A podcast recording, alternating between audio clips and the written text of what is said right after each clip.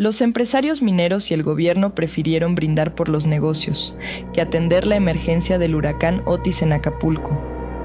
El huracán Otis azotó la ciudad de Acapulco, dejando a su paso decenas de muertos y miles de damnificados, atrapando también a los participantes de la Convención Internacional de Minería en medio de la devastación.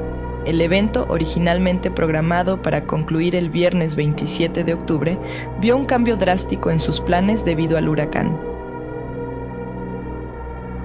En Acapulco seguimos preguntándonos, ¿por qué no nos previnieron a tiempo? ¿Por qué el gobierno estatal permitió que se llevara a cabo la inauguración multitudinaria del evento de minería cuando el huracán estaba casi encima? Hoy, primer día con conexión, leo que avanzó demasiado rápido pero había información de que esto podría ocurrir. Hay población muy afectada que no tuvo datos ni alertas a tiempo, expresó la periodista Sandra Romandía Vega, quien cubría el evento.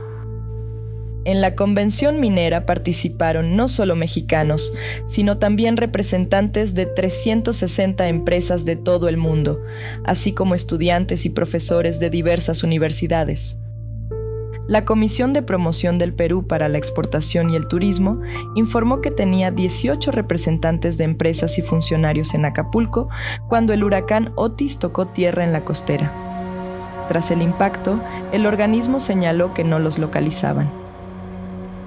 Por su parte, la Asociación de Ingenieros de Minas, Metalurgistas y Geólogos de México, organizadora del evento, aseguró en redes sociales el jueves después del huracán, que todos los asistentes a la convención estaban a salvo y, en medio de la nada, fueron de los pocos que lograron utilizar camionetas para trasladar a los participantes a Chilpancingo.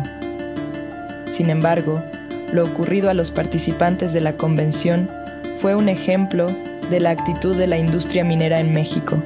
El presidente de la Cámara Minera de México, Jaime Gutiérrez Núñez, afirmó, huracán ha podido detenernos, esto fue hace varias décadas y parece que ahora tampoco un huracán nos va a detener. Curiosamente, 27 años después de haber organizado el Congreso Mundial de Minería, así de rápido se va la vida. Mientras tanto, afuera, el puerto de Acapulco era devastado y, a pesar de que desde la tarde se había dado la alerta para suspender actividades, a los empresarios mineros poco les importó y siguieron adelante pero tal vez lo más grave fue la presencia de Ludwig Reynoso, secretario general de gobierno de Guerrero, y de la secretaria de Desarrollo del Estado, quienes, en lugar de atender la emergencia, estaban picándose los ojos en la convención.